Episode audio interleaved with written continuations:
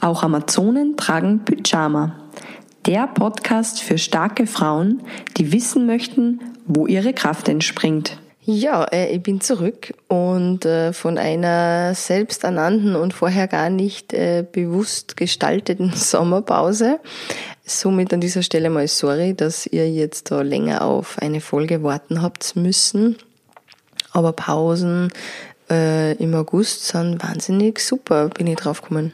Derzeit befinde ich mich nämlich in einem wahnsinnigen äh, Schaffensprozess wo jeden Tag das Leben anders ist und ich mich nur nach dem orientiere, was sie stimmig, authentisch, richtig, für mich richtig, entspannt ähm, und von innen heraus anfühlt. Die, die den Podcast von euch von Anfang an mithören, wissen das ja eh, dass ich die letzten zehn Jahre äh, Studio für Aufmerksamkeit geführt habe und da mich ziemlich ausgepowert habe dabei, ähm, weil ich auch dem großen Business nachgelaufen bin. Ich habe Ideen gehabt, ähm, ja, die einfach sehr, sehr gewinnversprechend waren, die mich sehr beflügelt haben und wo ich aber jetzt im Nachhinein sagen kann, das war außer für Anstrengung ähm, ja, hm, nicht wirklich das, äh, was ich jetzt, wo ich weitergegangen bin und mich weiterentwickelt habe, auch noch hin will. Ich befinde mich echt derzeit im ähm, Dinge sterben lassen und neu entdecken bzw. kreieren und dann gebären. Und so habe ich ein wahnsinnig tolles schamanisches Ritual mitmachen dürfen. Das nennt sich Vision Quest und das ist über den Verein gelaufen, wo ich auch immer zur Schwitzhütte gehe.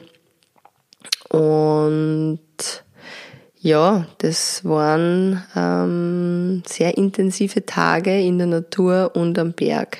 Das ganze Ritual war über einige Tage lang am Mittwochabend Anreise, kurze Besprechung und Kennenlernen von den Leuten, die auch auf die Visionssuche gehen. Und dann am Donnerstag in der Früh, beginnend mit einer gemeinsamen Schwitzhütte, ähm, wo nur mal Ängste und Sorgen besprochen worden sind, ist es dann raufgegangen auf den Berg. Und Berg ist jetzt nicht wie bei uns im Salzkammergut, eine große Bergtour, sondern es war fünf Minuten von diesem Basecamp entfernt. Und ja, da bekommt man dann einen Platz zugewiesen, der nur für einen alleine ist. Und da bindet man dann eine rote Schnur mit kleinen Tabaksäckchen. Ähm, Tabak steht bei den Indianern als Schutzpflanze. Und so war meine Hausübung, dass ich da 400 Sackerl eine rote Schnur bind und in jedem Sackerl ist eben Tabak und ein kleines Gebet zu einem speziellen Thema. Und diese Schnur habe ich da um den, ich sage jetzt mal zwei Quadratmeter Kreis gezogen, um geschützt zu sein. Die Regel sagt auch, man darf diesen Kreis nicht verlassen ähm, und man arrangiert sie mit dem, was man da zugewiesen kriegt. Ja, und bei mir war das eben ein 2 Quadratmeter Platz mit einer sehr starken Hangneigung ähm, in einem sehr blickdichten, dunklen Winkel eines Waldes. Die Zusatzherausforderung ähm, in dem Ganzen ist, dass man nichts isst, ab der Schwitzhütte und auch nichts trinkt.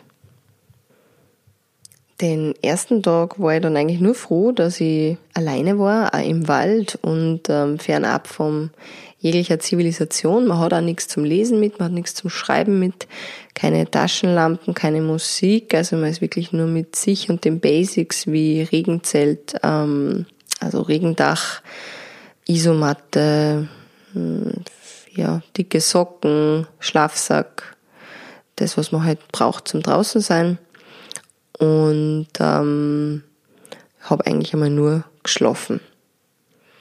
Insgesamt habe ich von diesen 72 Stunden alleine am Berg 48 ohne Flüssigkeit ausgehalten und die ganzen 72 oder 76 ähm, ohne Nahrung und auch ohne Sprechen.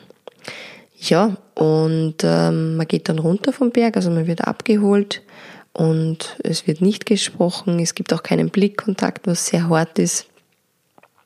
Und man kommt dann rein in die Schwitzhütte mit den anderen Visionssuchenden und sitzt seine abschließenden zwei Runden. Denn bei einer Schwitzhütte ist es normal, dass man ein Zyklus in vier Runden geht.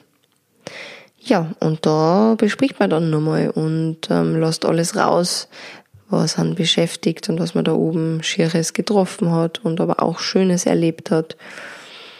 Und das ist nochmal sehr was Stärkendes und Nährendes. Denn da oben am Berg alleine, da geht die Psyche schon ganz schön durch mit einem. Ähm, ich habe mir vorab gedacht, ich habe Angst vor dieser Dunkelheit oder vor wilden Tieren, aber dem war dann nicht so. Also der größte Gegner oder das ähm, Gruseligste sind die eigenen Gedanken, ähm, die eigenen Interpretationen, wenn man was vom Basecamp herauf hört, jemanden lachen oder reden. Ähm, ja, man, man ist dann einfach in einer Parallelwelt und ähm, stirbt einige Male und ähm, entdeckt sich sehr tief und sehr neu ebenso viel. Nach der Schwitzhütte war ich dann sehr gestärkt, obwohl ich nichts gegessen gehabt habe und auch eben nur ganz wenig getrunken. Ich habe einen Dreiviertel Liter Flüssigkeit am Berg mitgehabt und den habe ich dann langsam Schluck für Schluck am dritten Tag angefangen zu trinken. Und ja, und dann war es paradiesisch. Also dann hat's Frücht, Fruchtsäfte und äh, Obstsalate geben und leckere Suppe und ja, alle waren wahnsinnig glücklich, das überlebt zu haben. Äh, ich war wahnsinnig glücklich, das geschafft zu haben, dass ich da wirklich durchgegangen bin, denn ich habe wahnsinnig viel Schmerz gehabt und ähm, viele, viele Themen, die ich glaubt habe, ähm, zu wissen, wie ich damit umgehe, sind dann nochmal an die Oberfläche gekommen und ja, habe nochmal die Chance gehabt, mir das genau anzuschauen und loszulassen. Und ähm, für mich war es interessant, dieses, diese ähm, äh, Gegenüberstellung von der normalen Welt, also dieses Basecamp, das ich immer wieder gehört habe, und der Welt, in der ich da oben war. Denn das waren ganz viele Ähnlichkeiten, wie ich mich oft fühle im Alltag. Wenn es jetzt zum Beispiel um Menschen geht, die erfolgreich sind, ähm, manch, oft auch gekoppelt mit finanziellem Erfolg, dann glaube ich, die haben ein ganz ein tolles Leben und mein Leben ist scheiße. Und so war das da oben dann auch. Und ich habe dann entschieden, ähm, mir jetzt da oben eine gute Zeit zu machen und ich habe da zu dem Zeitpunkt sehr starke Gliederschmerzen gehabt vom vielen am Boden sitzen und liegen, ähm, dass ich dann ja loslassen habe, geatmet, ganz tief geatmet habe und natürlich auch Tränen geflossen sind und der Schmerz aber schlussendlich dann verschwunden ist. Und das war sehr nährend und schön und ähm, wünsche jedem, dass er mal in diese Situation kommt, wo er mit der Nase an einer dicken, dicken Metallwand ansteht und man glaubt, es geht nicht mehr weiter. Ja, und jetzt bin ich zurück im Alltag und habe mir die ersten Tage echt ein bisschen gefühlt wie ein Alien und schon langsam kommen meine Kräfte zurück und ähm, ich fühle mich zunehmend wieder zu Hause und ähm, habe auch wieder Kräfte, meine berufliche Vision anzugehen von diesem Online- Angebot und ähm, freue mich da schon sehr, wenn ich das mit euch teilen kann. Denn wie ihr ja wisst, geht es bei mir im Dezember ins Warme. Also ich bin bis Mitte April nicht verfügbar, aber man kann eben mit mir online zusammenarbeiten und da weiterhin seine Schritte gehen.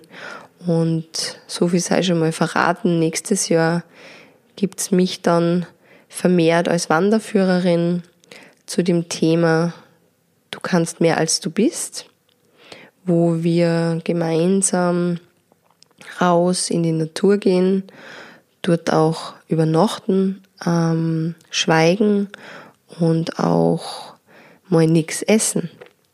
Ja, aber bis dorthin ist noch einige Zeit und einige Podcast-Folgen. Ich werde euch demnächst wieder Interviews von interessanten Frauen zur Verfügung stellen und wünsche euch jetzt bis zum nächsten Mal ein ganz ein schönes Wochenende und schöne, warme und geerdete Momente in der Natur.